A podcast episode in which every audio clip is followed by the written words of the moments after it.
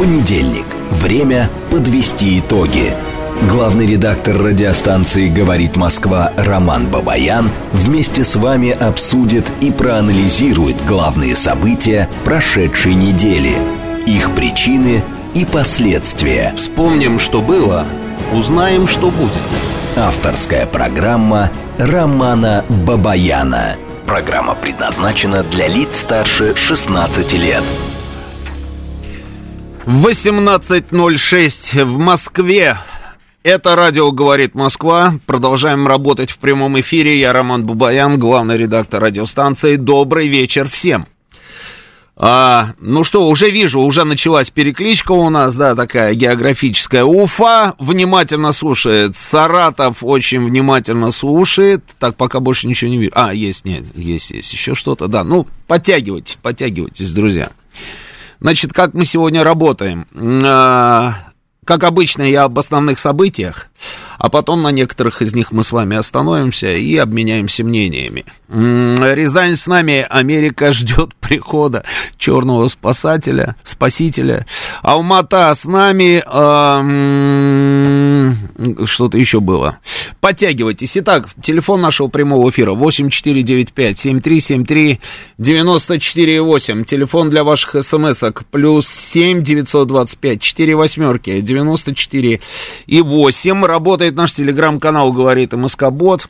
Соответственно, на нашем телеграм-канале э, началась трансляция нашей программы. Она началась, стартовала сейчас еще и на нашей странице ВКонтакте. И пока еще на Ютубе она тоже идет. Евгений Варкунов, звукорежиссер. Сейчас там довожу, сколько человек уже подключилось. 350. 350. Что такое, слушайте, Евгений? Я уже начинаю сомневаться, на самом деле. А, каждый раз, как только я говорю, сколько человек, все время говоришь 350. Можно хотя бы 351 или 350. Все время 350. Обратите на это внимание. Мне кажется, он придумывает на ходу. Значит, Биберева, Белгород, э, Саров, э, Ставрополь, Иркутск, Петербург, Тирасполь, Владимир. э, Все с нами, отлично. Оренбург с нами. Просто замечательно. Значит, основные события. Воронеж с нами. Основные события. Ну, основные события у нас какие? Давайте посмотрим, какие у нас были основные события. Караганда с нами. А, еще раз Петербург с нами. Замечательно. А, ну, а одно из основных событий, это все заявления Путина, которые он сделал. А, это была и коллегия Минобороны, это и Совет Безопасности, и просто, в принципе, он делал а, заявления на разных мероприятиях. Барселона с нами, Пятигорск с нами, Домодедово тоже с нами. Значит, а, соответственно, и в Минске он делал, да, заявление. Он еще и в Минск у нас ездил, президент, да. Они там с Лукашенко делали заявление. А, очень важные заявления сделал министр обороны Сергей Шойгу. Об этом обязательно тоже будем э, говорить когда Путин, значит, э, был в Белоруссии, одновременно проходила проверка боеготовности а, белорусских вооруженных сил и объединенной группировки. Значит, глава УДКБ Станислав Зась заявил об отсутствии планов на включение в организацию новых стран. Угу. Дмитрий Медведев одновременно, обращаю ваше внимание, одновременно со всеми этими событиями Дмитрий Медведев полетел в Китай встретился с Си Цзиньпинем и передал ему личное послание президента Путина. Личное послание. И вот очень хочется просто, ну вот я не знаю, вот хоть чуть-чуть, хоть как-то, хоть одним глазом посмотреть, что же там было написано. Попробуем с вами обменяться мнениями и, может быть, угадаем. Дальше. Дальше.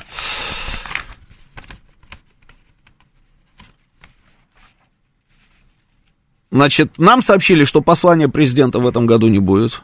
Его перенесли на следующий год. Хорошо. Господин Пашинян, э, это премьер Армении, обвинил российских миротворцев в невыполнении их обязанностей. И все это время мы наблюдаем, э, как азербайджанские экологи, не побоюсь этого слова, э, блокировали Лачинский коридор, и достаточно нагло себя ведут в общении с нашими миротворцами. Мне кажется, что эта ситуация обязательно взорвется, а осталось только, как говорится, подождать еще немножко. Я думаю, что да, взорвется обязательно, вот увидишь. Значит, а, Сенат Соединенных Штатов одобрил изъятие активов российских олигархов в пользу Украины. Эту поправку сенаторы включили в проект бюджета на 2023 год. В Штатах был Зеленский, встречался с Байденом. А что он там наговорил, мы тоже с вами обсудим. А, Новак э, заявил о снижении добычи газа в России на 18-20%.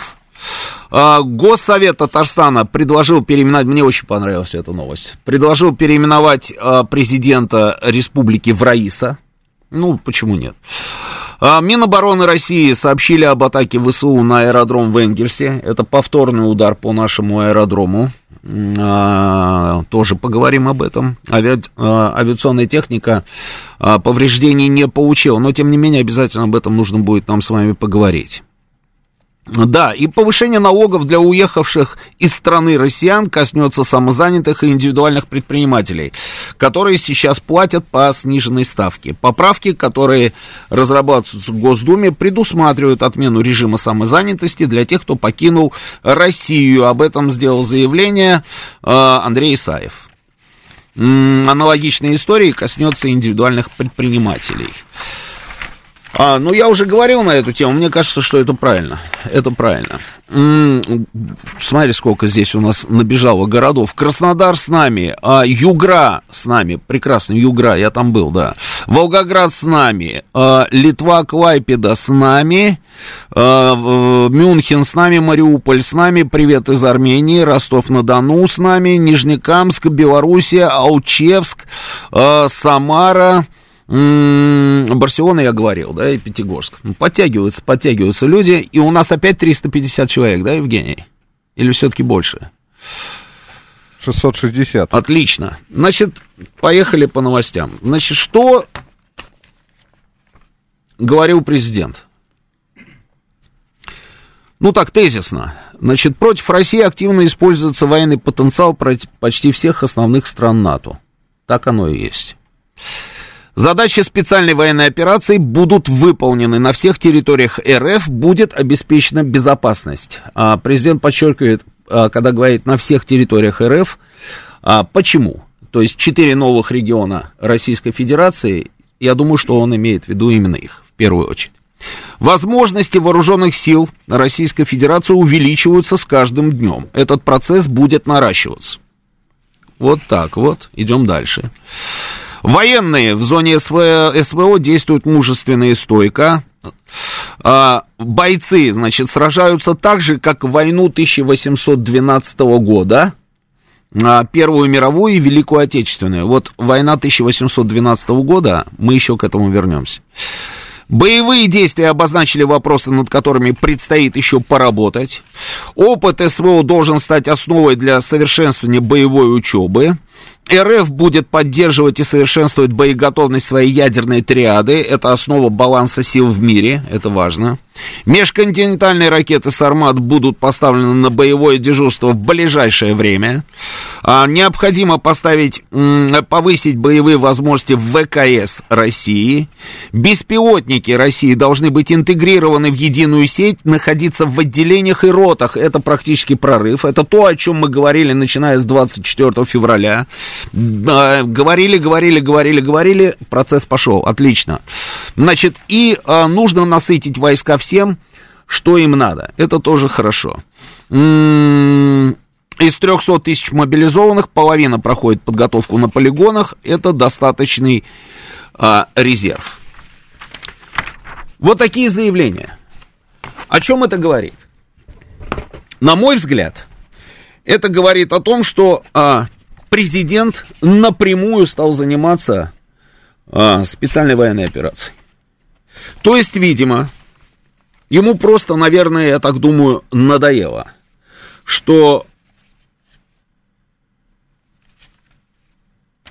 то одни приходят к нему с пакетом информации, товарищи, другие приходят с докладами, Третьи приходят с докладами. Кстати, об этом а, была публикация, по-моему, в Нью-Йорк Таймс, если я не ошибаюсь.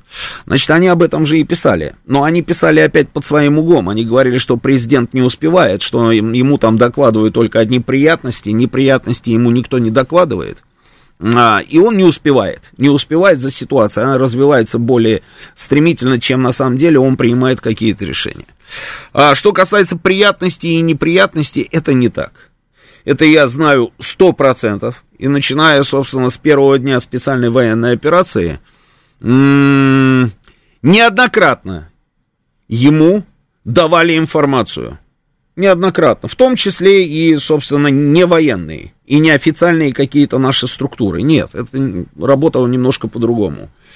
А, они прям напрямую, часами, часами ему рассказывали, с чем сталкивается наша группировка в зоне специальной военной операции. Он всегда, когда, это я так по собственному опыту, он всегда, когда ему нужна информация, полна, вся полнота информации, он ее получает. Он может попросить, чтобы к нему привезли там вот людей прямо из окопов. И он будет с ними разговаривать и получать эту информацию. Для того, чтобы получить именно объективку, объективку, а не просто то, что вот, э, как говорится, может быть, кто-то ему там в виде каких-то записок э, кладет на стол. Или чтобы понимать, на самом деле, насколько реальная ситуация отличается от того э, доклада, который он только что, допустим, получил от каких-либо официальных лиц. Поэтому это неправда, что ему дают только приятную информацию, это не так. Но, видимо, видимо, э, я так думаю, он решил просто напрямую заниматься этим вопросом. Это меня настраивает на оптимизм. А Главное управление разведки Украины. Значит, что они говорят? Это ушла информация тоже у них, значит, ее слили. Есть информация, значит, что, э, это информация ГУРа и СБУ, что у россиян в ближайшее время появятся боевые беспилотные аппараты, э, которые, разработки над которыми шли последние 10 месяцев в конструкторских, э, в конструкторских бюро. А 10 месяцев это у нас что с вами? Это как раз, собственно, вот время СВО. Эти беспилотные аппараты смогут ходить в воздушное пространство Украины и наносить точечные удары по выявленным в реальном времени целям, неся на себе как ракеты, бомбы, так и другие управляемые и неуправляемые боезаряды.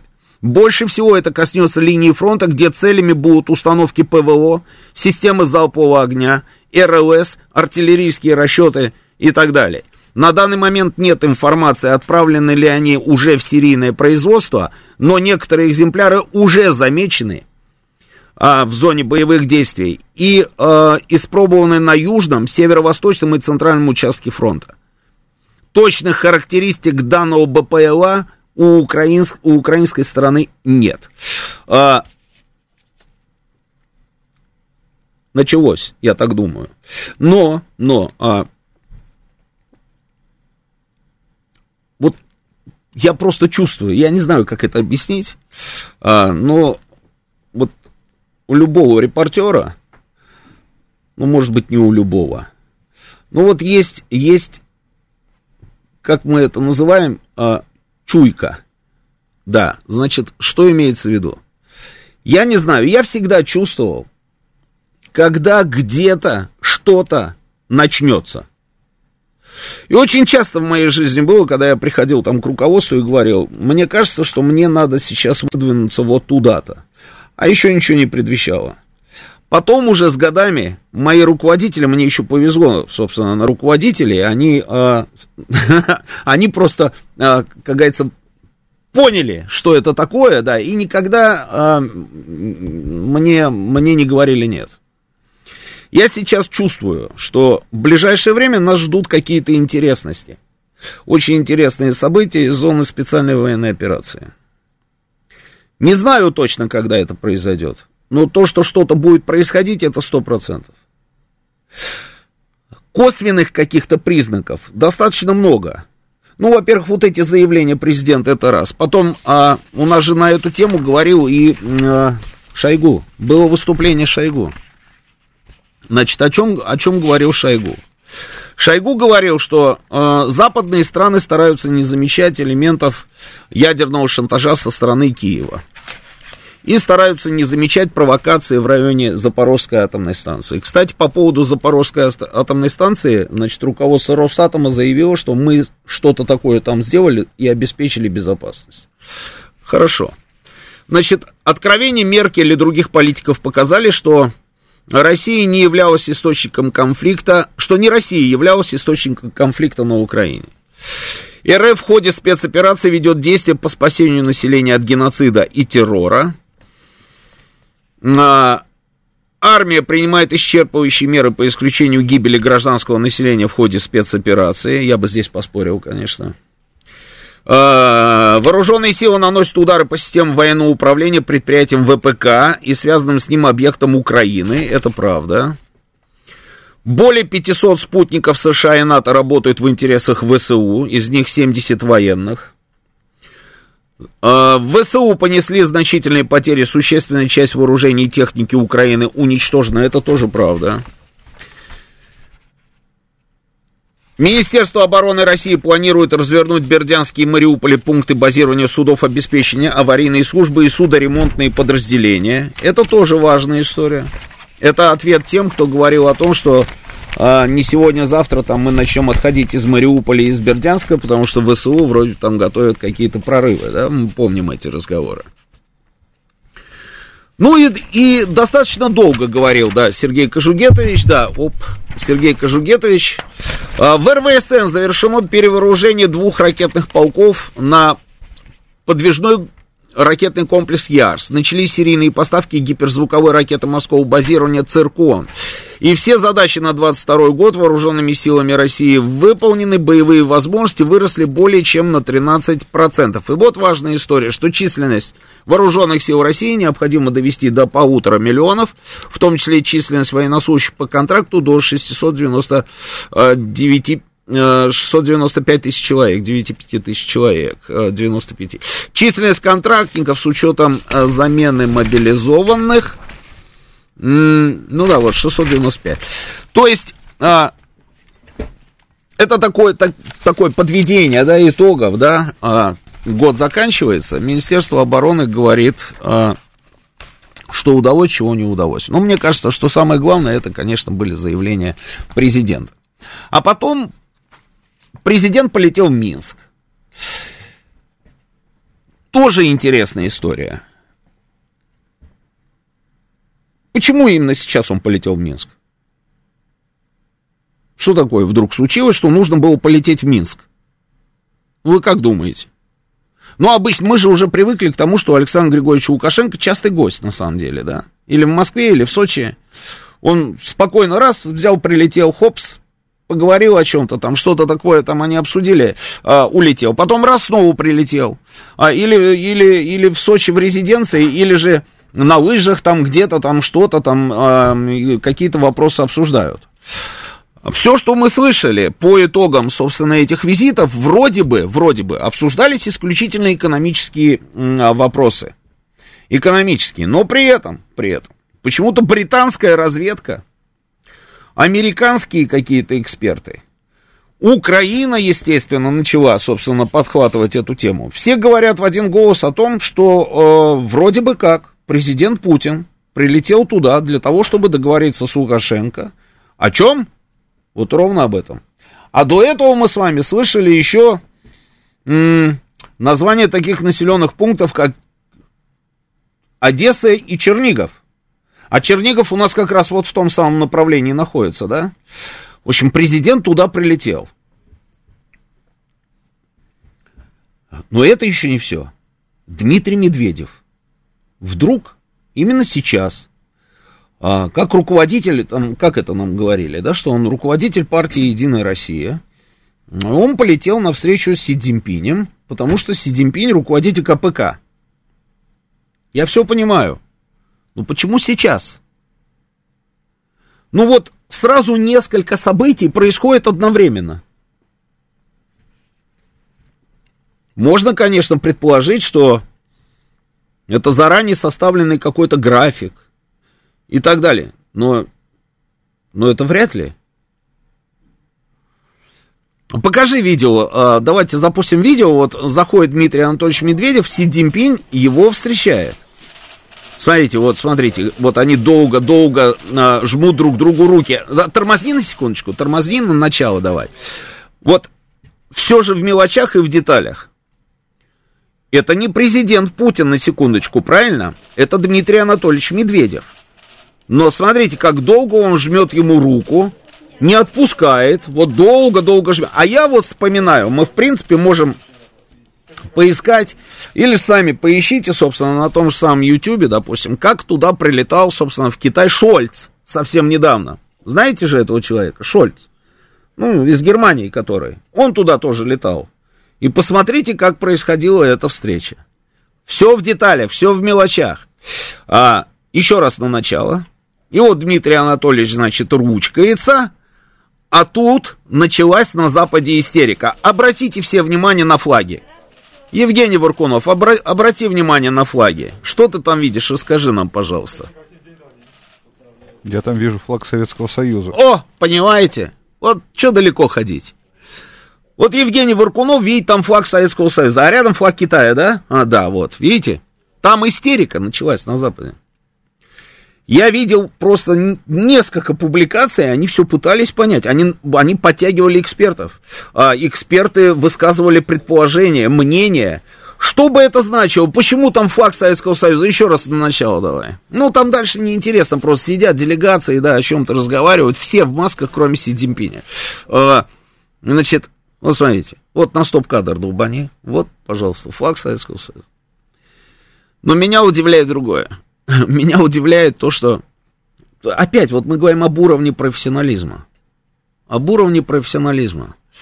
А, ведь что только они, собственно, не говорили, все эти эксперты. Они говорили, что, ага, мы же говорили, мы же говорили и предупреждали, что Путин, Путин хочет восстановить Советский Союз. И все разговоры о том, что а, о том, что он там, я не знаю, э, защищает русских а, на Украине, или же, что он помогает там братскому казахскому народу спасти страну, чтобы она не ушла там куда-то там вниз, там, да, в беспорядке, что он там базы эти держит в Армении, там, в Таджикистане, это все потому, что, чтобы им помочь, и обеспечить им безопасность этим новым суверенным государствам. На самом деле это не так. И вот, пожалуйста, они расчехлились. Они расчехлились, и вот он, флаг Советского Союза. Они просто забыли предупредить китайцев, и поэтому китайцы, а может быть даже наоборот, один говорил, они специально попросили, чтобы китайцы нашли где-то флаг Советского Союза, и его, значит, разместили на, на фоне этой встречи. Это когда вот читаешь, да, вот эти все публикации и думаешь, что с этими людьми со всеми происходит. Я сейчас, наверное, расстрою а, Евгения Варкунова, потому что это не флаг Советского Союза. Ты знал об этом? Нет, не знал. Вот он, знаете, он уже начинает, смотрите, у него испортилось настроение. Это не флаг Советского Союза, а это флаг коммунистической партии Китая. И так как встреча была межпартийные лидеры встречались и разговаривали друг с другом, поэтому, конечно, там стоял флаг Китая, рядом стоял флаг КПК, а потом дальше уже, собственно, были и российские флаги, и флаги Единой России. Но, но, ведь вот Ладно, там звукорежиссер Варкунов, допустим, не разобрался. Никаких проблем. Зато вот он в микшерах, знаете, там плавает очень хорошо. Но когда политические эксперты не знают, о чем говорят, и когда начинают, знаете, сами придумали новость, сами ее прокомментировали, сами пришли к выводу, и вывод только один, что Россия должна быть, собственно, а, ей нужно моментально вставить там, где только можно, всевозможные палки в колеса, для того, чтобы она не реализовала свои имперские вот эти вот амбиции, чтобы не воссоздался Советский Союз. И поэтому а то, что происходит на Украине, это правильно, помощь нужно усилить и ни на секундочку не тормозить а, в этом направлении. Сейчас у нас будут самые интересные новости, а потом мы с вами продолжим.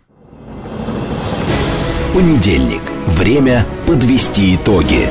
Главный редактор радиостанции «Говорит Москва» Роман Бабаян вместе с вами обсудит и проанализирует главные события прошедшей недели, их причины и последствия. Вспомним, что было, узнаем, что будет. Авторская программа Романа Бабаяна. 18.37, продолжаем работать в прямом эфире. Я Роман Бабаян, и радио «Говорит Москва».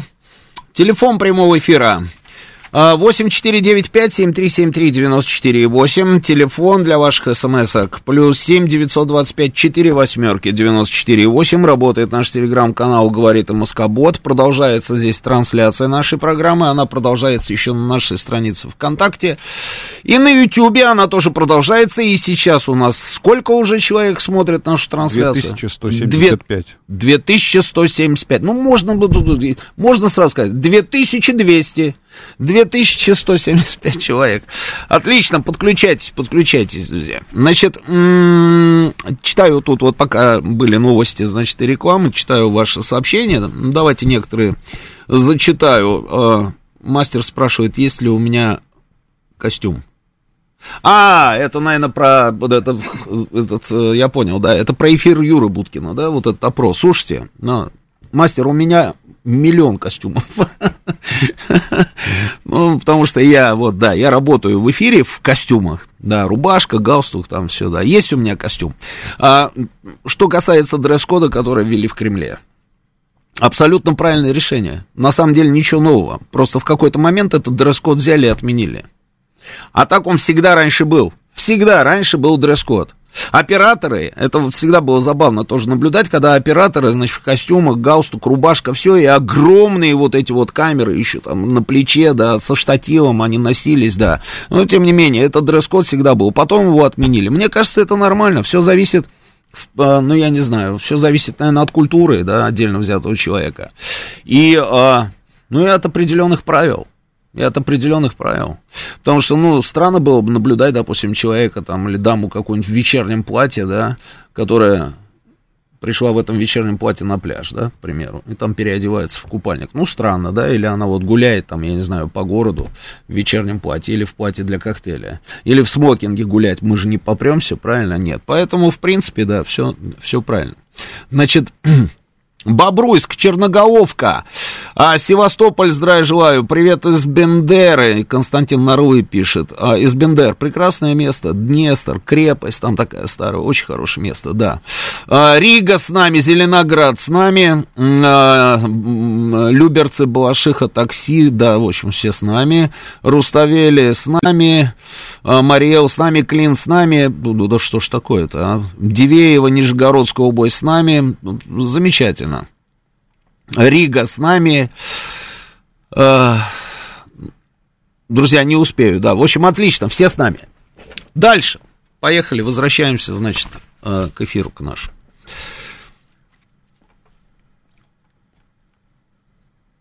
Несколько публикаций. Было несколько публикаций, тоже в западных средствах массовой информации, там и э, в американских, там политика, там в частности писала. И там, на самом деле, некоторые аналитики, а их аналитики, рассказывали о том, какие были планы изначально у них. Какие у них были планы изначально. И, не скрывая, говорят, какие планы у них сейчас. Я имею в виду у этого коллективного Запада, да, как мы его называем.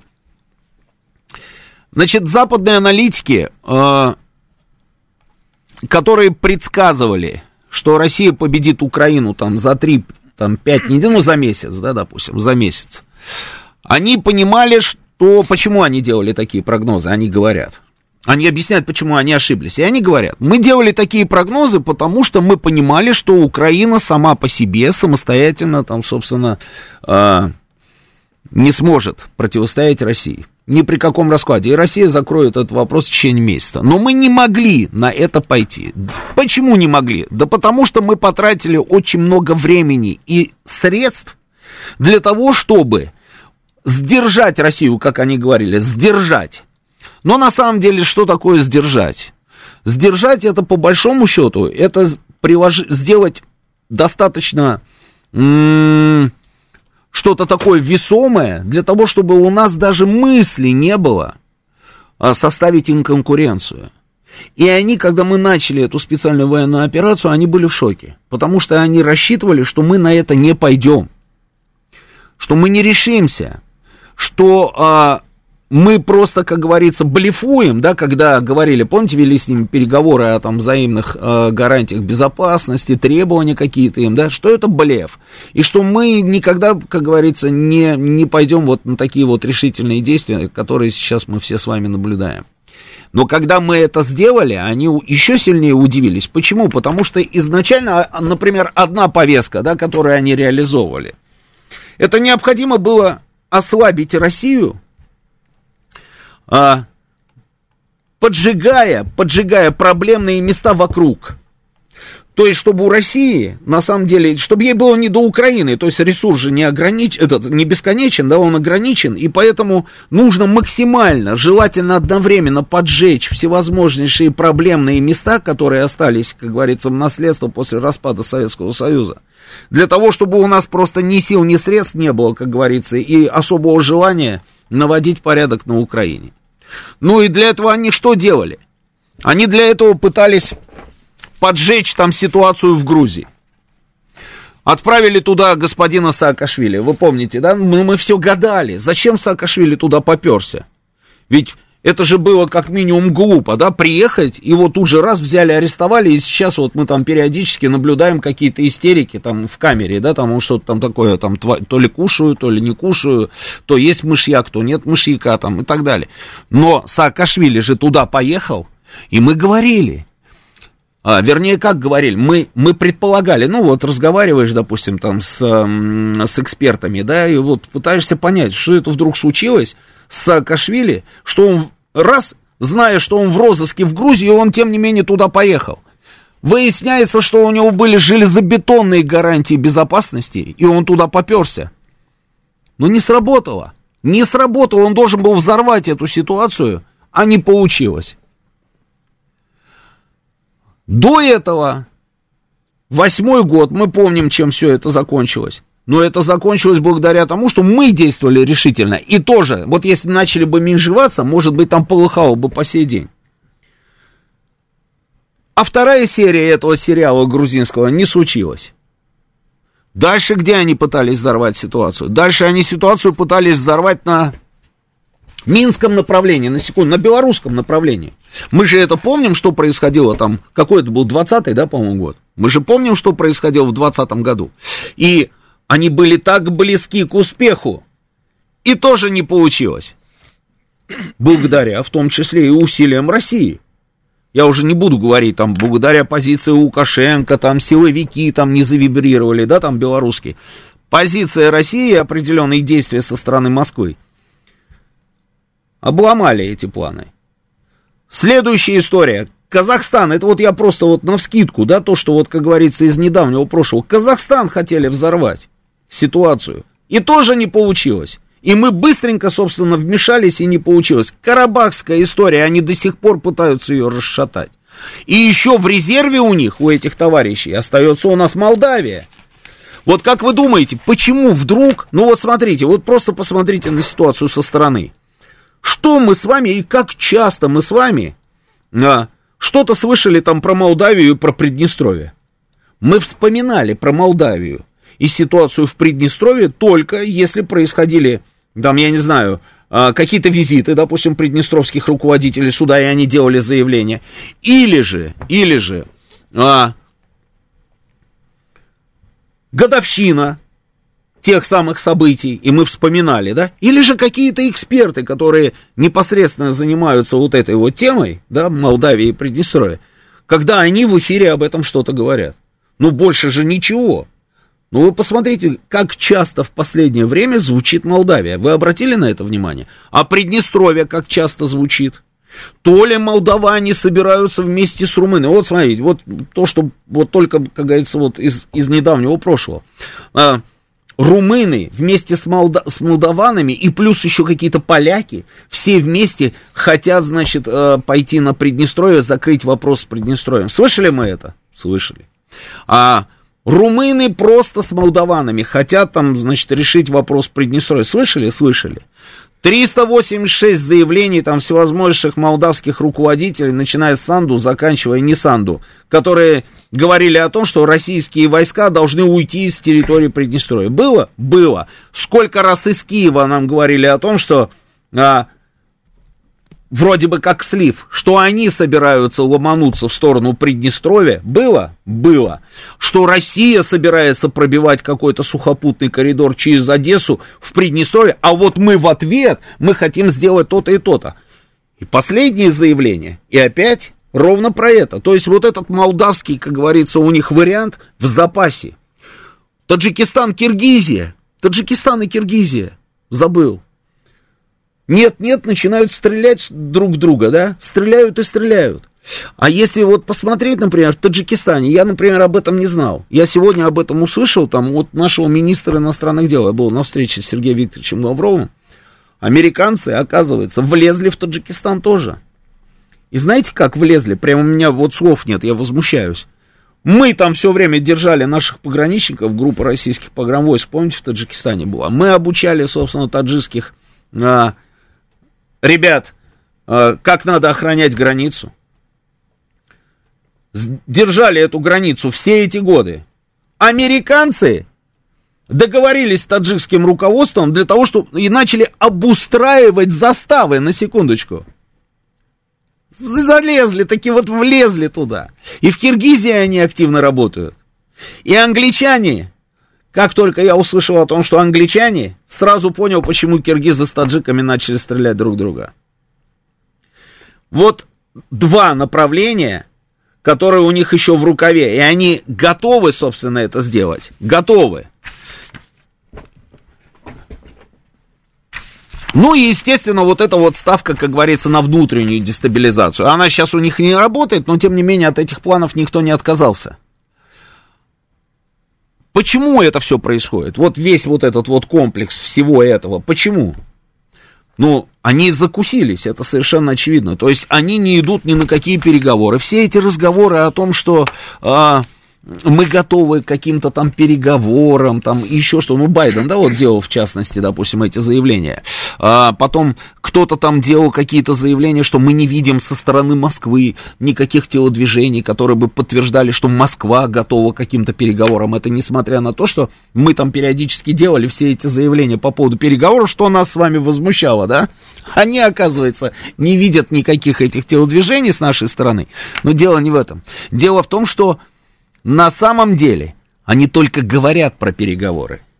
Но в реальности ничего серьезного не предлагают. Вообще ничего не предлагают. Вот, вот вообще ничего не предлагают. Контактов нет. Нет контактов. Один из контактов это вот э, шеф ЦРУ тогда встречался с Нарышкиным. Все. Больше ничего нет. Они забрасывали удочки, это я вам просто даю инсайдерскую информацию, они забрасывали удочки и говорили, а если мы вот пришлем там человека, которого вы хорошо знаете, ну он там э, сформулирует там что-то такое, да, вот, что для нас в графе дано и от чего мы не откажемся. А вы, в свою очередь, ему сформулируйте свои вот эти вот э, железобетонные, как говорится, позиции. Ну, глядишь там к какому-то компромиссу там и придем. И что вы думаете? Ну, Москва говорила, ладно, хорошо, давайте посмотрим, с чем приедет этот человек для начала, потому что мы не можем реагировать, не зная на что. Давайте посмотрим, с чем приедет. Никто не приезжает. Никто не приезжает.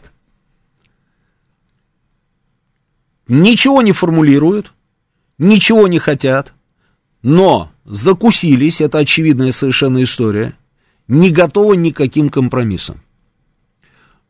Такая ситуация, знаете, ну, я даже не помню, когда она была в последний раз.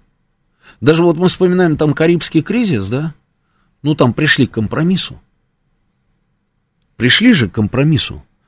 Сегодня, сегодня, слово компромисс вообще отсутствует. Его нет. И мы с вами наблюдаем что? Мы с вами наблюдаем визит Зеленского в Штаты. Вот не буду я говорить о том, а, в чем он полетел, куда, как, что, как он добирался, поезд, там, лошади, не лошади, самолеты, не самолеты, какие самолеты. Это все детали. Ерунда. Короче, он туда приехал. Он приехал. Понятно было, единственная история, которая его интересовала, это а, американская помощь. Ну, когда я говорю американская помощь, это значит что? А, американцы должны еще и поддавливать всяких там разных неповоротливых товарищей в Европе, которые позволяют себе сегодня говорить что-то такое, что они там типа устали помогать, или что им уже нечем помочь, и что ну, у нас свои э, проблемы, э, у нас люди не поймут. Вот чтобы вот этого всего не было, нужно было просто закрыть этот вопрос, да, соответственно, нужно разговаривать с центровыми ребятами, он прилетел в Штаты, а, и вот разговаривает с Байденом. Ну, Байдена особо, как говорится, уговаривать за советскую власть не надо. Байден неоднократно говорил о том, что они будут помогать Украине а, в тех масштабах, каких, какие потребуются. Сколько надо, столько и будем. Нужно будет напечатать там а, триллион триллионов, напечатаем триллион триллионов, дадим там эти деньги, вооружение, там все это дадим, да. А, но, значит, смотрите, что он говорит. Надо отдать должное. А, это не спичрайтеры, это, это люди, которые занимаются пиаром, да, которые, да и сам Зеленский, собственно, соображает в этом деле. Да. Он выстраивает свою речь в разговоре, допустим, да, с, э, с американцами. Так, чтобы даже самому тупому из них все было понятно, и чтобы э, его слова где-то так ёкали, да, и цепляли за что-то знакомое, да. Ну, смотрите, битва за Бахмут определит дальнейшую траекторию войны, как и битва при Саратоге. А, бойня за Бахмут изменит траекторию нашей войны за независимость и за свободу. Саратога, независимость, свобода, это вот ровно то, что они с удовольствием воспринимают и кушают. У России больше снарядов, ракет и самолетов, чем Украина когда-либо имела. Есть ли у нас артиллерия, спрашивает он. И отвечает, да, и спасибо вам. Байден, спасибо вам. Он, нет, спасибо вам. Интенционно обыгрывает. И спасибо вам, что она у нас есть. Достаточно ли ее у нас? Такой вот вагончик, да, престижной ну, вроде бы есть, да, все, но вот достаточно? Нет, недостаточно. То есть дайте еще. Ну, как можно не дать еще, когда вот так вот все выстроено? Конечно, дам ты мой золотой. Ой, ты мой хорошенький, дам обязательно.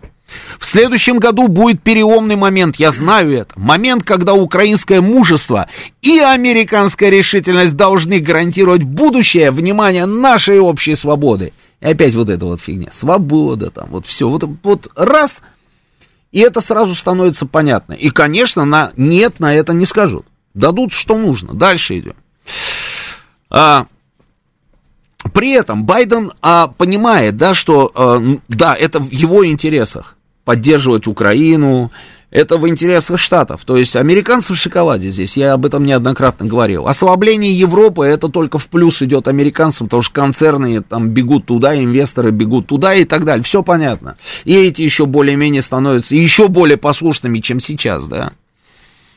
Но там же выборы прошли. И республиканцы не очень, собственно, вот за эту вот всю историю вписываются.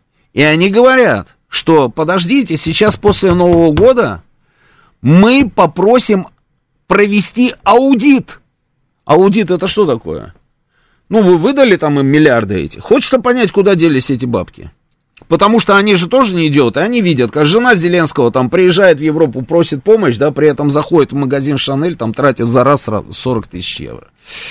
И они подозревают, что Наверное, не все эти деньги, собственно, идут туда, на что они их выдавали. Поэтому они говорят, мы будем требовать аудита. До того, как этот аудит случился, ему нужно поучить эти бабки. Он их должен поучить, а дальше, дальше, как говорится, и, и ладно.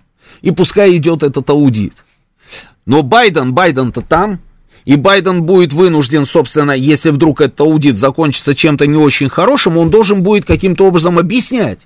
Как так получилось, что вот этого вот, ой ты мой пусик, пупсик, мумсик, да, вот столько дали денег, да, а оказывается там эти деньги кто-то взял и украл. Это же нужно будет объяснять. А что нам говорит Байден?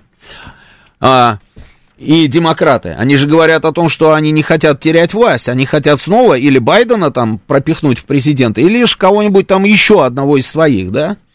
И им совершенно не в кассу будет вот это вот вся вот, все эти разборки. То есть нужно торопиться, но при этом есть риск. У Зеленского все нормально. Вот он попросил, ему дадут. А, и он же еще на, на обратном пути собирался заехать в, в э, Германию и во Францию. Чтобы там тоже с чемоданчиками он туда приехал, чтобы у них тоже что-нибудь откусить, так, по дороге.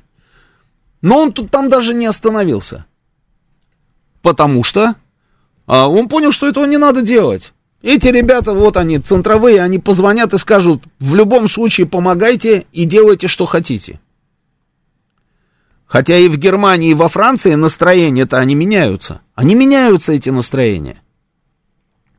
Но он получил, вот, как говорится, заверение от господина Байдена, от самого главного, что мы с вами...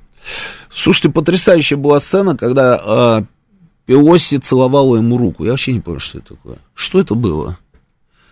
Евгений Варкунов, скажите, пожалуйста, как, как давно вам а, дамы целовали руку? Когда было последний раз?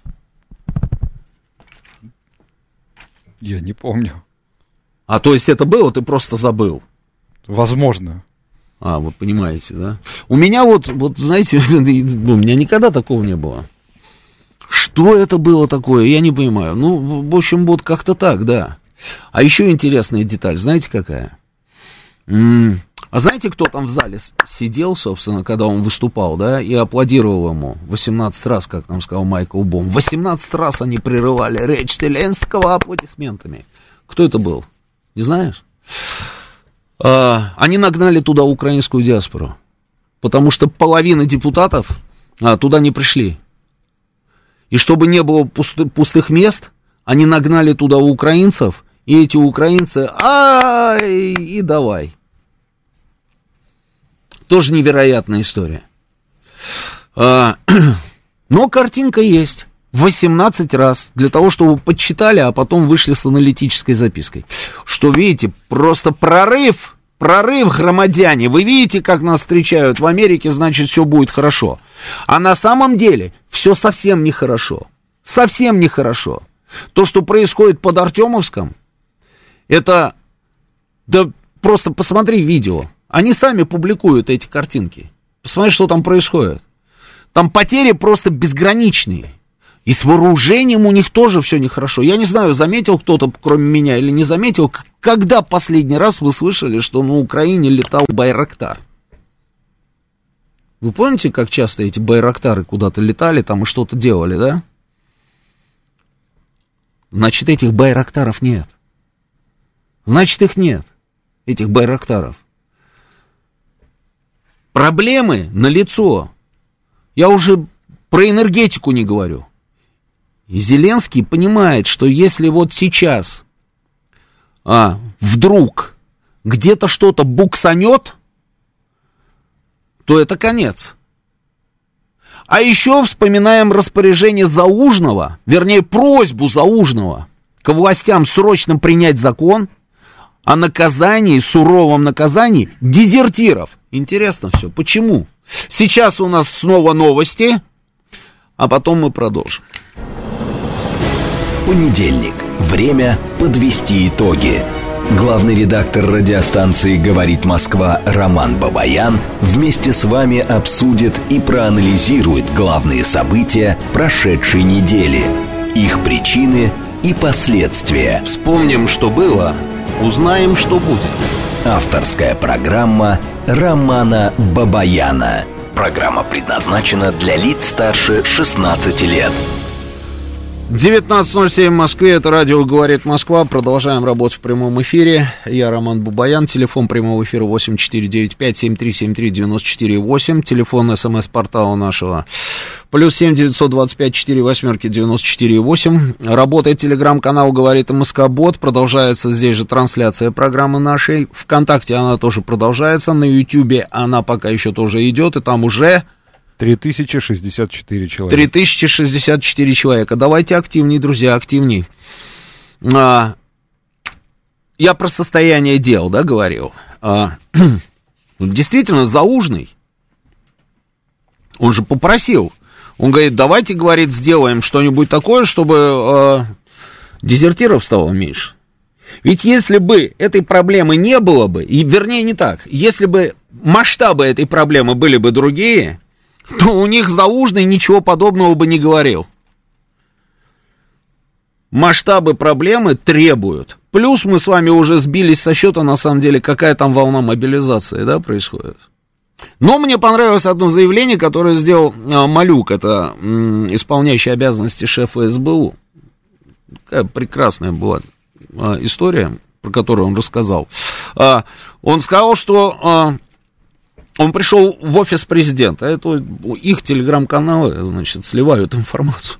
Он пришел в офис президента, значит, и рассказал, что СБУ и Главное управление разведки успешно используют украинских девушек, в первую очередь тех, кто работает в эскорт-услугах. Интересно, да?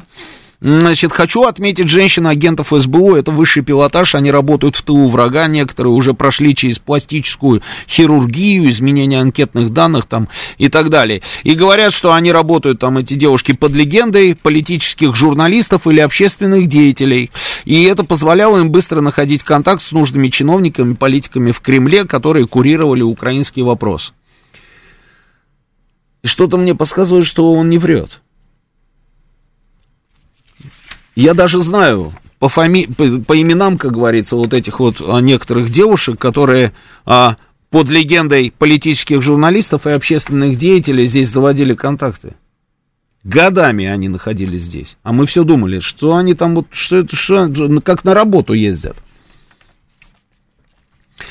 А, это вот Малюк у нас сказал.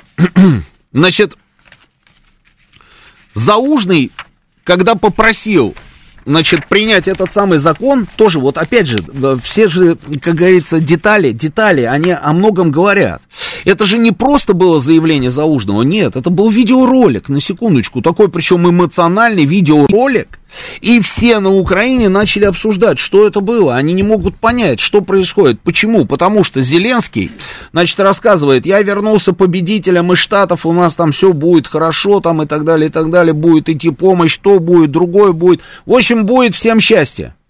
И тут раз, вот такой эмоциональный ролик Заужного, и все понимают, вернее как, все начали преподносить это, а, что это не просто заявление, а это уже такой демарш со стороны, собственно, главнокомандующего украинской армии, потому что он вошел в клинч, и это уже проявление открытых противоречий между Заужным, собственно, и Зеленским. То есть вот грызутся там грызутся. И вот этот вот эмоциональный, эмоциональный такой ролик, да, что давайте а, срочно закон, и они там говорят от 5 до 12 лет за дезертирство, значит, будет, будет а, срок. Байрактаров нет. Эти бегут. Одна надежда на этих девушек, там, грубо говоря, да, а, ну это так, ладно. А, ситуация не очень. Есть какие-то, значит, у них ресурсы, есть желание им что-то поставить. Долго-долго нам рассказывали про Patriot, вот эти вот системы. Выясняется, что они будут поставлены, эти установки, но как? Они будут поставлены только после того, как будут обучены, когда американцы будут четко понимать, что Украина обучила определенное, значит, определенное количество своих военных управлению и работой, в общем, с этими самыми патриотами. Когда это будет, совершенно непонятно. Установки, которые собираются им поставить, уже известно, что это за модификация. Это старая действительно модификация. Президент наш сказал, что мы их пощелкаем, да, то есть проблем никаких не будет. А может быть, может быть, они поставят это со своими экипажами, которые будут, как говорится, называться там, я не знаю, а, ветеранами или ЧВКшниками. Может быть и так, может быть и так. А, но я вот разговаривал на эту тему там с некоторыми людьми, и такой вот настрой, да ладно, там плевать там на этот Патриот, и какие проблемы там с этим Патриотом, это немножечко меня напрягает. Потому что опять на лицо недооценка. Недооценка. Это плохо. Это плохо. Мы все время недооцениваем. Потом мы сталкиваемся с этой историей. И понимаем, что все оказывается не так просто, как нам кажется. Но надеюсь на то, что мы извлекли уроки из тех ошибок, которые у нас были в самом начале. И что сейчас мы достаточно серьезно подойдем даже к поставкам вот этих устаревших систем Patriot. Очень на это надеюсь. Здесь еще Макрон. Это же тоже все, вот, как говорится, в одну копилку, да. Тут Макрон у нас опять отличился, это мой любимый персонаж, да, вот Шольц и Макрон. Макрон вообще такой интересный человек, который периодически там что-то говорит, да. И мы помним там все заявления Макрона. Смерть, как там, разума НАТО или чего там у НАТО там, мозга, мозга, вот, да, смерть мозга НАТО, заявил как-то Макрон, помните, да? А потом Макрон заявил о том, что необходимо да, Евросоюзу быть более независимым от Соединенных Штатов и в первую очередь собственной а, безопасностью заниматься самим, а не рассчитывать там на американский зонтик. И давайте мы создадим армию там Евросоюза. Было это заявление? Было. Потом было заявление Макрона о том, что у него какой-то есть хитрый план урегулирования ситуации на Украине. Было? Тоже было.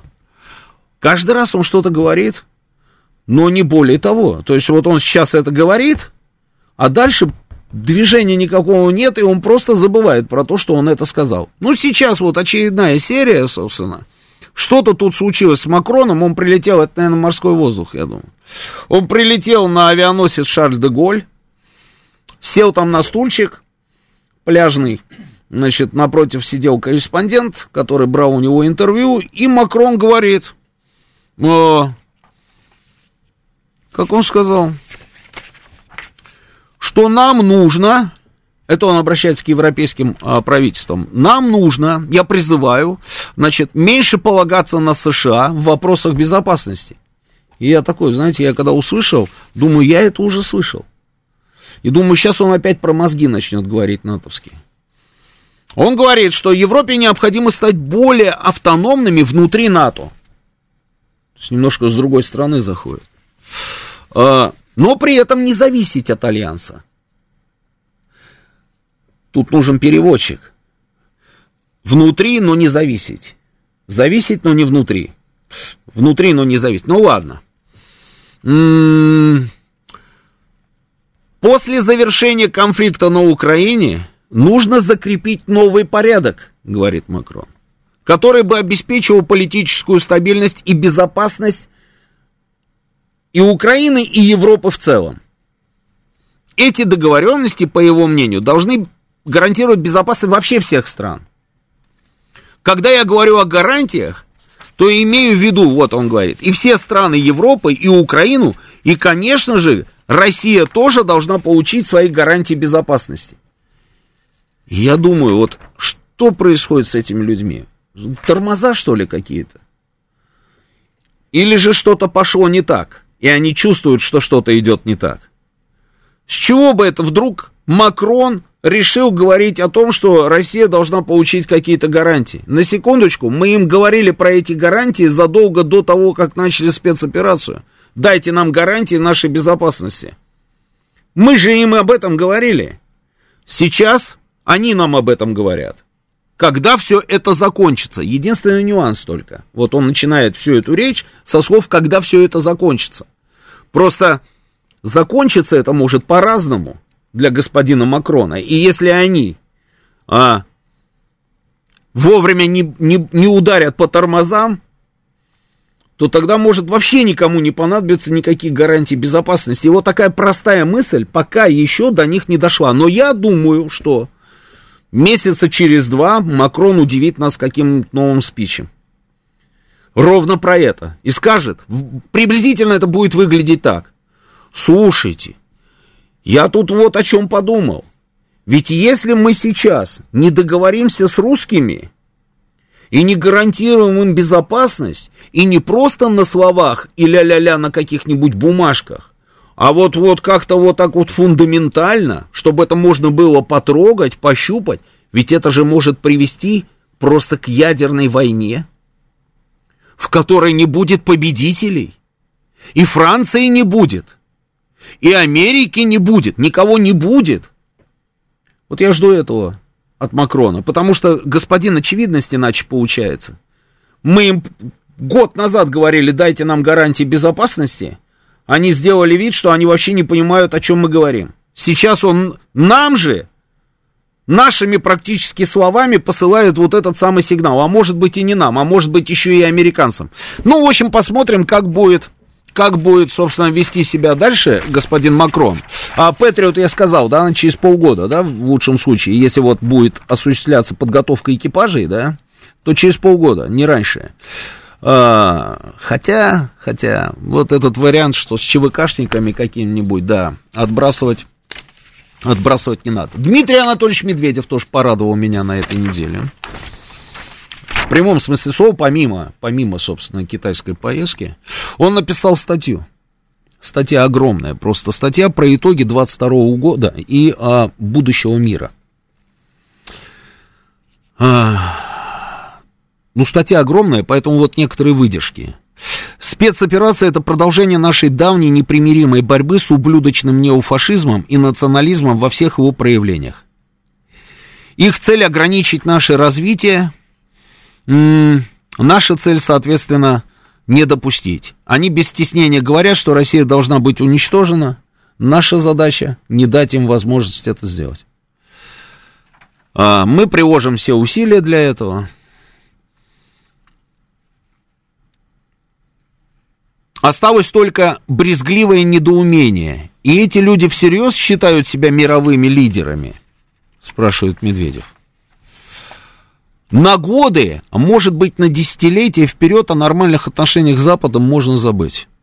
Это не наш выбор, теперь обойдемся без них до тех пор, пока к власти там не придут новые люди, не придет новое поколение разумных политиков. Но наблюдая за тем, кто там приходит к власти, если график, мы, допустим, график а, разумности, да, а, и время, да, то все вниз и вниз идет, да, да, идет вниз, траектория идет вниз. Поэтому не знаю, не знаю. а, происходит любопытная метаморфоза, говорит Медведев. В прежние времена термин «железный занавес» означал блокаду неугодных стран или их объединение. Сейчас очевидно, что западный мир постепенно сам превращается в осажденную крепость. Единственное, что сегодня останавливает наших врагов, внимание, не партнеров, а наших врагов, да? Это понимание, что Россия в случае, а, если возникнет реальная угроза, будет действовать по ним. Это, конечно, пугает западных благодетелей. Поэтому я говорю, я жду заявления Макрона на эту тему. Обязательно будет. И обязательно придет понимание того, что мира может быть и не быть завтра, и ни, ни, никаких гарантий никому не понадобятся. Но что, что еще нужно сказать и как нужно сказать, чтобы они об этом задумались? Они пока об этом не думают. И вообще я вот наблюдаю за тем, что происходит. Я вижу следующее, что а, вот такое ощущение, что они пытаются сегодня как вот выразиться, они пытаются сегодня реанимировать вот эти нацистские идеи. Но если это не так, то они вряд ли бы, наверное, поддерживали те европейские страны, где открыто, собственно, да, это происходит, правильно? А, много лет делать вид там, что ничего не замечают там в странах Прибалтики. Странно, правильно? там чествуют эсэсовцев нормально, а где-то берут там, а, там, я не знаю, символику, гимн флаг, герб, там, я не знаю, слоганы какие-то, да, в каких-то странах, и делают это своими вот новыми, собственно, в новых странах нов, новый флаг, там, типа, или новый герб. И они делают вид, что этого они не видят. На Украине посмотри, что происходит. Ну, только слепой абсолютно может не увидеть, что за идея там сейчас поднята на флаг, по большому счету. И они их поддерживают. Почему они это делают? Практически в открытую. Может быть, они как раз и ждали, что кто-то, кто-то это сделает. Ну вот сегодня вот а, Сергей Викторович, да, так вот там говорил, разговариваем с немцами. И говорит, мы давно стали обращать внимание на то, что вот с кем бы мы ни говорили, начиная там, я не знаю, от министра иностранных дел, там, или канцлера, да, и заканчивая, допустим, руководителями каких-нибудь групп, да, а, рабочих, какого-нибудь там, я не знаю, ведомства, комиссии каких-нибудь. Но если они немцы, они все время, в последнее, да, вот все последнее время, они пытались, а, значит, озвучивать одну историю, что мы, немцы, никому ничего больше не должны. То есть они сбрасывают с себя вот эту вот историческую вину за то, что они сделали тогда, будучи, собственно, приверженцами вот этой самой идеи. И если они сегодня помогают, и если мы видим на украинской технике эти кресты, мы же их видим, правильно? Мы же их не придумываем, эти шевроны там с эсэсовских дивизий там на украинских солдат, на украинских солдатах. Мы же это видим. Мы видим свастику, мы видим татуировку Гитлера, это все мы видим. Факельные шествия мы видим.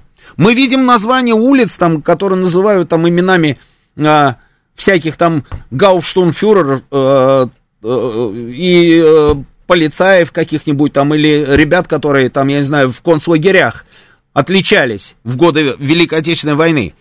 Мы же видим героизацию этих людей. А эти только помогают. О чем это говорит? Это о чем может говорить? Это говорит о том, что им близки эти идеи. Просто если они еще вчера, собственно, пытались соблюдать какой-то политез, то сегодня этого делать не надо. Медведев здесь хорошо сказал в этой статье, вот смотрите. И хотя правящие силы, а, а вот, чего ждать от некоторых европейских стран, которые в какой-то момент породили национал-социализм и фашизм? Это вот то, о чем я говорю, да? Именно они сегодня в ответе за, возрожд... за возрождение нацистской идеологии. Видимо, фантомные боли утраченного величия у политического класса этих стран не снять никакими лекарствами времени. Прекрасно, да? Ну вот, вот ровно это и есть. Мы, немцы, больше никому ничего не должны. А в самом начале нашей спецоперации Россия пускай учится проигрывать, вот мы, собственно, проиграли, да, а мы вот э, прошли через это, вот мы возроди, возродились, вот теперь, типа, русские должны пройти этой дорогой. Это Шольц сделал эти заявления. И хотя правящие силы там называют себя левыми или христианскими, на самом деле они и есть истинные наследники дела НСДАП и Партиту Национале Фашчиста. Вот оно, пожалуйста, это вот ровно про это. Ровно про это. И отсюда, отсюда и результаты голосования по нашей резолюции против героизации нацизма. Ровно отсюда. А...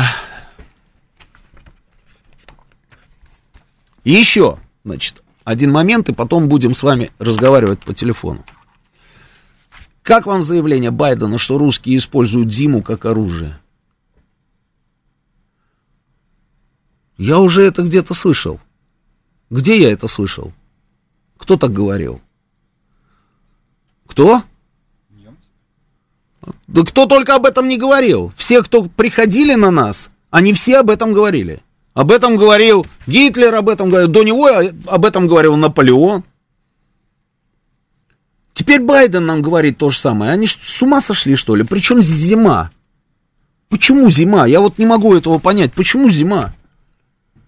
Немцы напали летом, правильно? Французы уходили из Москвы, чуть-чуть тепло было, вообще практически лето было. Зима случилась, когда они уже покидали территорию Российской империи. Кстати, сегодня у нас с вами как раз такой день. Вы знаете же, да, это? Сегодня 26 у нас декабря. 26 декабря 1812 года солдаты разгромленной армии Наполеона покинули пределы России. В битве при Березине в ноябре большая часть его армии была уничтожена, а ее остатки были изгнаны а, с русской земли. 26 декабря солдаты, разгромленные наполеоновской армией, перешли реку Неман, оставив пределы Российской империи.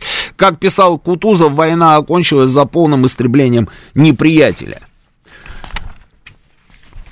совпало просто, да, сегодня вот 26 а, число, да, и время моего эфира. И я вот, когда услышал, я услышал, когда еще заявление Байдена, я подумал о том, что время идет, ничего не меняется.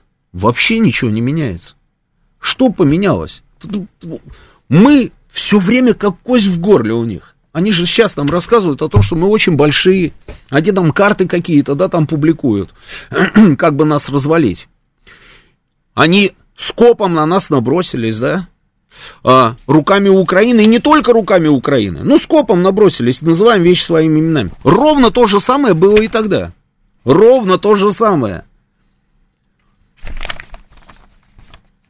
Кто только не был в составе наполеоновской армии, на секундочку. Кого там только не было. Там были все. Они все пришли сюда. Кутузов не хотел, чтобы мы пересекали Рейн, переходили на ту сторону, на территорию Европы, чтобы мы заходили туда, потому что он говорил, Кутузов, мимо, э, есть это все, документы есть. Как он говорил? Он говорит, он говорил так, я не хочу, почему вообще в принципе, да, он это говорил? Потому что а тогда, тогда принималось решение, нужно ли добивать Наполеона. Или же просто изгнали с территории Российской империи и флаг ему в руки. А дальше пускай европейцы колбасятся с ним. Александр I склонялся к тому, что нужно добить Наполеона, потому что он его очень хорошо знал. И он знал, что если Наполеона не добить, то он вернется обратно, он соберет сейчас новую армию, ведь он, когда ушел через Березину, он армию оставил на Мюрата. А сам отбыл в Париж для чего? Для того, чтобы собрать новую армию и снова вернуться. Другое дело, что Мюрат потом тоже убежал. А, и Александр считал, что нужно добивать. А Кутузов говорил нет. И как он объяснял? Он говорил, он императору об этом говорил. Он говорит, мы сейчас пойдем туда, в Европе будут умирать русские солдаты для того, чтобы освободить там а, австрияков, прусаков там и так далее, и так далее. А потом, потом, те, которые воюют деньгами, а это была Британия, деньгами воюют, а не солдатами, нас попросят из этой Европы уйти, потому что мы там никому не нужны. Мы уйдем, а они быстренько объединятся друг с другом против нас. Вот скажите мне, найдите мне отличия какие-нибудь. Ведь ничего же не меняется, все ровно то же самое и происходит. Вот так вот по щелчку переобуваются все время эти люди. И все время Россия как кость в горле. Большую Россию боялись при Александре Первом, мощную большую Россию боялись при Николае. Прошло, смотрите, сколько времени, и опять мы наблюдаем ровно ту же самую картину. Сейчас у нас новости, продолжим через несколько минут. Понедельник. Время подвести итоги. Главный редактор радиостанции «Говорит Москва» Роман Бабаян вместе с вами обсудит и проанализирует главные события прошедшей недели, их причины и последствия. Вспомним, что было, узнаем, что будет. Авторская программа Романа Бабаяна. 19.36 в Москве, радио «Говорит Москва». Продолжаем работать в прямом эфире. Телефон прямого эфира 8495-7373-94,8. Телефон для ваших смс-ок плюс 7 925 4 восьмерки 94,8. Работает наш телеграм-канал «Говорит Москва Бот». Продолжается здесь трансляция нашей программы. Она же продолжается и э, Э, на нашей странице ВКонтакте, и на Ютубе она тоже продолжается, и сейчас у нас уже сколько человек? 3500. 3500 человек. А, сейчас я буквально договорю, да, друзья, вижу ваши звонки, да, и потом начну принимать.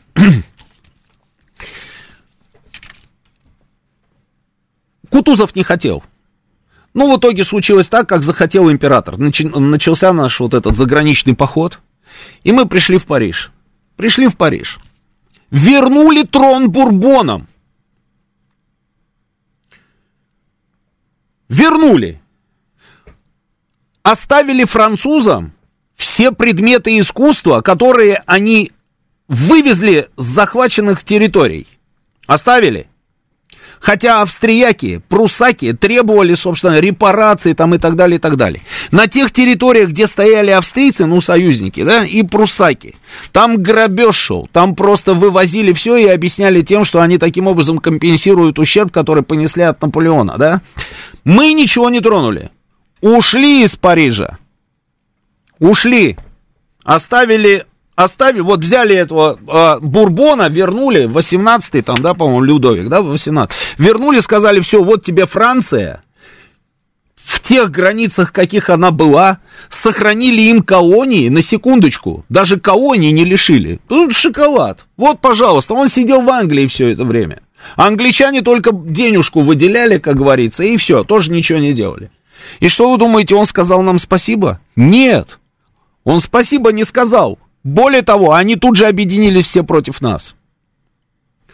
А декабристы, кто стоял за всем за этим? На секунду. Ну, кто стоял? И опять совпадение 26 декабря. 26 декабря, какой интересный день, да? 26 декабря, 1825 год. Декабристы. Все говорят о том, что за ними стояли, собственно, те же самые англичане, которые подзуживали, подзуживали. Понятно, там южные, северные, там эти общества, это все понятно. Но эти, эти подзуживали, подзуживали, финансировали и финансировали. Почему? Потому что сильная Россия была не нужна никому. Воспользовались смертью Александра Первого, воспользовались вот этим временем безвластия, обманули тупо солдат, которые стояли на площади, кричали «Константин, Константин», и Конституция они кричали. Почему? Потому что они думали, что так зовут польскую жену Константина без понятия, что такое Конституция, просто эти солдаты а, вот так вот запудрили им мозги, собственно, и они вышли, типа, мы за Константина, пожалуйста. Проходит время, еще уже после этих самых декабристов, 45-й год, там, еще сколько там, 20 лет, да, прошло. К Николаю Первому приезжает Франц Иосиф, император Австро-Венгрии. Ему на тот момент было что-то 18 лет или 19 лет. Он приезжает. Почему он приезжает? Он в Варшаву. Николай приехал в Варшаву. Это была территория Российской империи.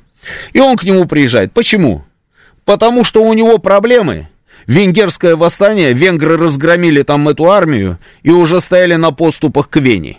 И он приезжает к русскому императору, тот его встречает как сына, он целует ему руки, ноги там и так далее, и так далее и просит помочь. И император отправляет русскую армию в Европу. Русская армия разбивает а, венгров, восстанавливает Австро-Венгерскую империю, Франц Иосиф садится на трон, чувствует себя прекрасно, а через полгода, если я не ошибаюсь, или 8 месяцев, выступает против нас. Я просто это почему? А, мы каждый раз тоже наступаем на одни и те же грабли. нужно уже, вот почему-то мы, а, от, вот то, что происходило в истории, мы почему-то забываем, что ли, я не знаю, забываем, наверное. Мы каждый раз покупаемся на одно и то же. Мы все время думаем, что мы с ними теперь наладили отношения, и они теперь будут нашими друзьями. Почему? Ну почему? Ну как, ну, ну как можно не быть друзьями, если вот взяли трон, вернули там этому Людовику XVIII, а ведь ничего же не предвещало. Разбили Наполеона, а если бы не разбили, сидел бы он в этой самой Англии, и неизвестно, чем бы все это дело закончил. Трон вернули. Австро-венгерскому императору вернули империю, спасли его и его империю. Он потом до 80 лет жил, Франц Иосиф. И они же вроде должны быть благодарны. И мы же ничего не просим взамен, говорим, давайте просто сосуществовать с учетом интересов друг друга. Но нет. И каждый раз обманывают, и каждый раз еще и нападают на нас. Удивительно. И то же самое происходит и сейчас. Что не то же самое, абсолютно то же самое. Как только они чувствуют, что Россия начинает крепнуть, что Россия становится сильнее, они тут же все, всем скопом на нас набрасываются. Через Украину, через еще что-то, еще им без разницы как. Но это происходит все время. Мы же искренне, вот сейчас вот новейшую брать историю, искренне думали, что как бы все нормально же, мы же будем дружить со всеми, да, у нас же проблем нет никаких, мы же уже от всего отказались, от чего можно. И базы позакрывали по всему миру. И а, всенародное примирение между русскими и немцами. Помните выступление Путина на немецком языке в Бундестаге? Искренне, как говорил тогда человек, он к ним обращался, они аплодировали, вроде бы, да, все нормально. Но нет, стоит вот что-то вот, и все, и сразу ножи пошли в спину. И каждый раз мы наступаем на одни и те же грабли, не извлекаем никаких уроков.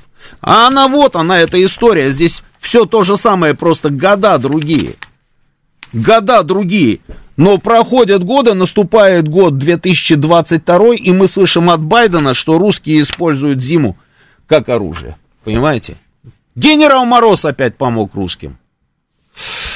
Вайс, добрый вечер, слушаю вас. Здравствуйте. Говорите вы в эфире. Да, здравствуйте, Роман Георгиевич. Очень обширные темы. Вот, опять в новогодние праздники придется думать над ними, без всякой иронии это говорю.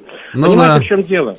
Вот многие провокаторы, в том числе и так называемые хидны, которые звонят в эфир, говорят, что нужно заниматься своей страной, они просто не понимают всю глобальность вот этой э, наших действий, когда непосредственно Путин начал со своим правительством, с Мишустиным, действовать по принципу «ложка дорога к обеду». Я упоминал оплату различных внешних долгов и всего остального. И на стабильной, по, по крайней мере, тьфу -тьфу -тьфу, нашу экономическую ситуацию. Я напомню, что со строительством Транссибирской магистрали, смета которой превысила при царе при строительстве в четыре раза, да, более чем до миллиарда рублей, непосредственно являлась одной из причин русско-японской войны. Американцы давно уже метили на Камча... вместе с британцами овладеть Камчаткой, э, э, э островами Курильской гряды, еще в том числе после заключения с, с Японией в 1870, 1855 году Симонского трактата. Но если не углубляться в историю, я имею в виду что? Все вот, вот вы правильно подметили, что, что все вот эти направления по национальным проектам, газификация населения, социальная поддержка, в том числе демография в нашей стране, это угроза национальной безопасности Соединенных Штатов Америки. Это все обсуждается у них на Палате представителей в Сенате еще советских времен. Это все действует, естественно, на укрепление путинского режима. По поводу Макрона я хочу сказать. На самом деле, сегодня было сообщение, что Кремль не видит каких-то подвижек, чтобы непосредственно Путин даже по телефону связывался, связывался с этой марионеткой Пентагона. Тем более, что Макрон, я следил за его изречениями в иностранной прессе, до середины сентября каждую неделю, ну, если не каждую неделю, то каждые две недели говорил, что Москва будет вынуждена пойти на условия выродка и ну, это, естественно, не он обозначал, это я обозначаю. И да, да, я Зеленского, и его подельского, и его подельников на те условия, которые непосредственно выдвигает Киев, в том числе по, по где русификации Крыма. Вот, поэтому не первый месяц уже Владимир Владимирович игнорирует данные так называемые премии, прения по телефону, тем более, как вы справедливо заметили, под какие гарантии? Макрона и Шольца, или там Барели, или Столтенберга, которые хотят нас в открытую уничтожить. А я напомню, что Австрия является мекой, в том числе под гарантией этой страны. Кто их будет слушать? Тот же Пентагон с, с десятью авианосными группами. Э, та, та же Австрия является мекой иностранных разведок после вывода нашего 40-тысячного контингента в 1955 году. Или, например, та же Швейцария. А я напомню, что после освобождения Восточной Гуты и Думы в Сири- Сирийской Арабской Республике сирийскими войсками и нашими э, добровольцами и вагнеровцами было наглядно доказано, в том числе и тем, и Transparency, и Напалму, информ и прочим так называемым соглядатаем, которые действовали в рядах боевиков. Прямое участие в поставках летального оружия, правда, легкого, там, гранат, мин и э, различного рода других боеприпасов радикальным боевикам, сирийским боевикам, и в том числе из-за пропилового спирта через посредническую сеть так называемых международных красных крестов и прочих гуманитарных организаций для изготовления прита этими боевиками. По поводу Таджикистана я хочу сказать. Сам Рахмонов ведет двойственную политику, когда приютил у себя на первоначальном этапе, когда обложили боевиков от, от, от э, Талиба, от, от Балха до Бадахшана и в таких э, неподступных э, провинциях севера Афганистана, как э, Паншер, Саманган и Баглан – они начали, естественно, ретироваться на территорию Таджикистана по этнической принадлежности. Это как раз вот эти отщепенцы из афганской армии, подавляющая часть которых не захотела воевать под руководством арабских боевиков, которых экспортировали Соединенные Штаты Америки под предлогом так называемой решительной поддержки и несокрушимой свободы, которую они там якобы навязывали и пропагандировали. Наша группировка там, естественно, состоит из 201 так называемой бригады, совсем не 10 незапамятных времен, она тем более разделена на две части, в Курган-Тюбе и Кулябе. Они раз... на, на юге со всеми на, не на границе, они разделены 150-километровым расстоянием. Это как, как бы на, на самом деле это из позиции в том числе того, того же Душамбе, который держит наши войска на поводке, чтобы там действительно прекратить вот эти э, вот этих собраний тех боевиков, которые на, на территории Таджикистана там устроили, можно сказать, полевые лагеря. Поэтому талибы этим недовольны. А по поводу наших, извините, я быстренько скажу, по поводу визита Медведева, я уже говорил Асафу, чем это связано, но еще хочу добавить. Никто не обратил в наши МИДе на высказывание Фуоси Кисида, премьер-министра Японии, который 17 октября сказал, что Японии нужно готовиться к продолжительной войне. Этот человек непосредственно служил и министром иностранных дел, был министром обороны самообороны э, сил Японии, и сейчас является лидером э, правящей либерально-демократической партии и премьер-министром Японии. И вот 17 октября оценил непосредственно весь так называемый потенциал относительно Китая и России. Что если мы не, будем э, сейчас наращивать свою мощь, нам интенсивных боевых действий хватит только на два месяца, с учетом того, что пятая часть всех боеприпасов у этой пятой части заканчивается ресурс хранения. А в чем дело? Не, не зря сейчас китайцы проводит учения не в Южно-Китайском море, а именно в Восточно-Китайском, потому что после этих слов Япония опять устремила свой взгляд на, остров, на спорный остров, остров, э, э, архипелаг Синкаку, Дяо Дяо Юдау по-китайски. Поэтому, естественно, вот эти подкрепленные позиции, и Медведев сюда, туда не сразу, не, не, не зря поехал. Всем бы кто не хидничал и не говорил, что Китай нас кинет, ничего подобного. 21 сентября 2009 года в Нью-Йорке было подписано между Медведем и Хузентау, наших ли, лидеров наших стран, непосредственно соглашение. Пусть на начальном этапе не, не паритетное, но тем не менее закрепившее дальнейшее сотрудничество, что подтвердило выровнявший их Владимир Владимирович с Си Цзиньпинем. Поэтому надо прежде всего оценивать те позиции, когда у нас и на Дальнем Востоке не, не все спокойно. И поэтому Япония, особенно коммунистическая партия Японии, э, хоть она занимает подавляющее большинство, если так можно выразиться, в парламенте, и, парламенте Японии, но не, именно она является непосредственно руководителем и бузатером 7 февраля каждого года э, в очередную годовщину да. Симонского трактата да. по захвату всей Курильской гряды. Поэтому нам надо, естественно, обращать внимание на тесное военно-техническое сотрудничество со странами Индо-Тихоокеанского региона. Спасибо, спасибо. Очень подробный анализ очень подробный анализ. А, читаю ваше сообщение. Я все жду, дисконнект пишет, когда Украина должна будет э, все возвращать, возвращать все эти деньги, а ведь придется. Она флаг хотела поцеловать, пишет их э, мэр. Но как-то странно она хотела поцеловать флаг, да, не попала в большой флаг и почему-то попала в маленькую руку. Вроде в щеку пыталась. Ну где же там щека-то, господи же, боже мой. Прощальный поцелуй. Э, Роман, слышали, как Байден Зеленского назвал Беленский? Земцов спрашивает спрашивает Алексей.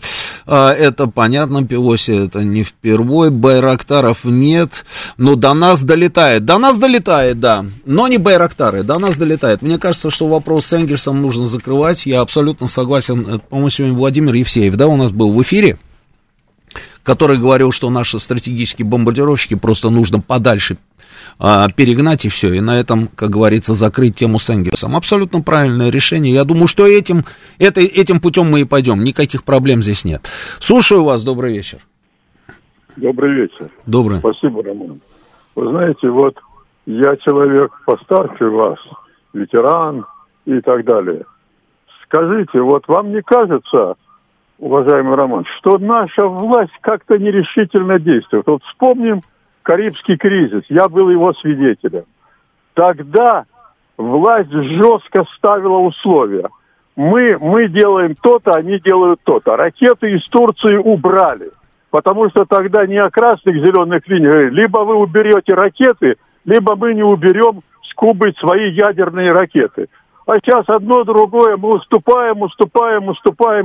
Хотя, хотя я как ученый мне стыдно, что, что я участвовал в разработках этого самого оружия, а, а там а постоянно убивают наших людей со всех сторон.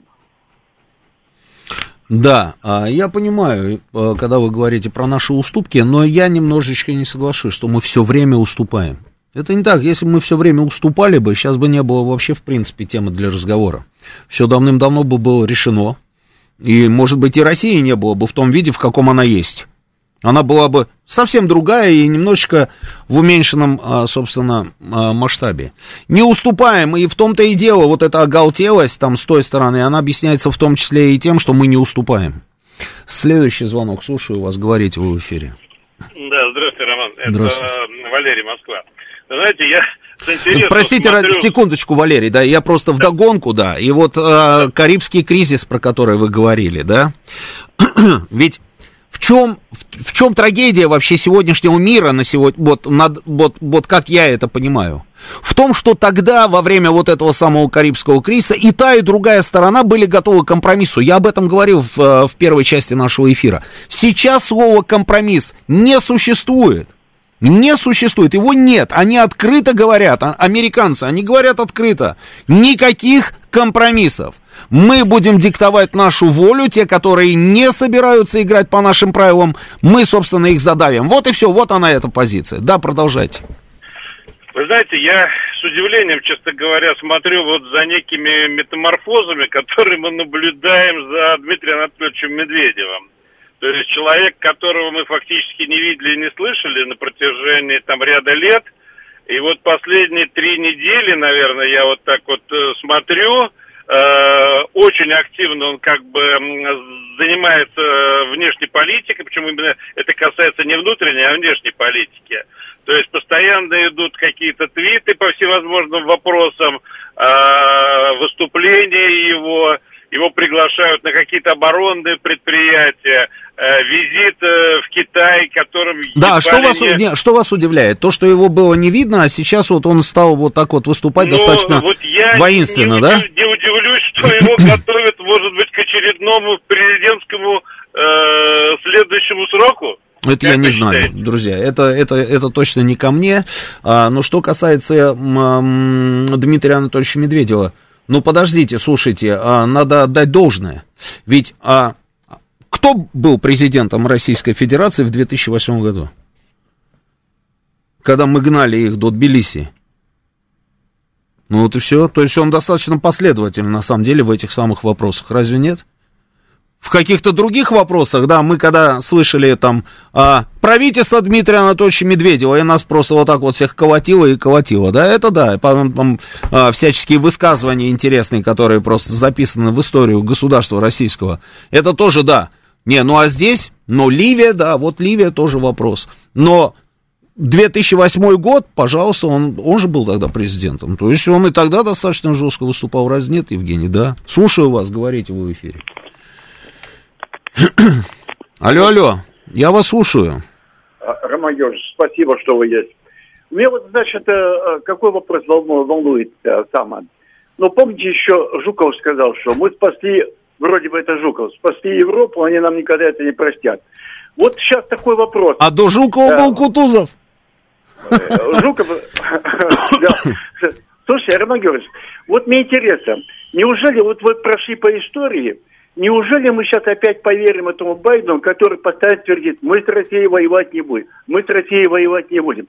Ну это же а, б- полная чушь и ложь. Как вы считаете? Прокомментируйте, пожалуйста. Но я не верю, потому что, что вот э, поставляют, говорят, ну мы не будем воевать с Россией, мы не будем воевать. Неужели наши э, как бы правители этому верят слову? Как Да, да, я понял. Значит, а,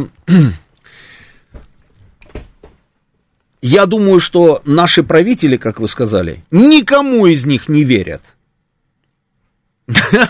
Верили, может быть, но никому из них не верят.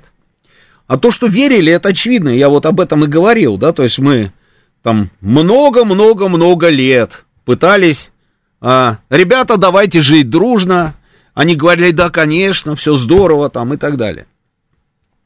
Ситуация изменилась, никому не верят. Это я вам точно говорю. По крайней мере, на основании, собственно, своего общения с некоторыми нашими правителями. Что касается, будут они с нами воевать или нет. Слушайте, но а, они, они прекрасно понимают, что, что, ну что значит воевать? Американцы как собираются с нами воевать? Напрямую с нами? Ну, это будет, собственно, до свидания, планета Земля.